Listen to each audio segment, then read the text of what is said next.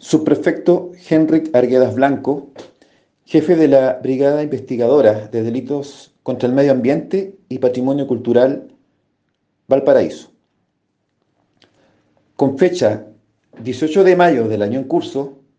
personal de esta brigada especializada toma conocimiento que en la comuna de Pichuncaví, un particular que realizaba obras civiles realizó un hallazgo de especies de valor arqueológico. Una vez realizadas las indagatorias pertinentes y en conocimiento del Ministerio Público, personal de esta brigada logró recuperar y o incautar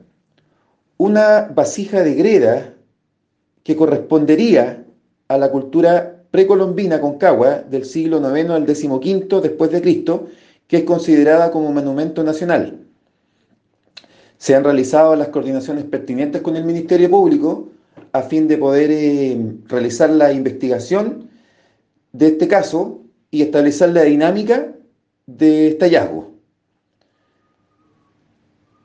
Consecuentemente, se coordinó con la Dirección Regional de Servicios del Patrimonio Valparaíso, lugar donde se hizo entrega de esta especie o de esta vasija de origen arqueológico al director, don Sergio Torres Guerrero,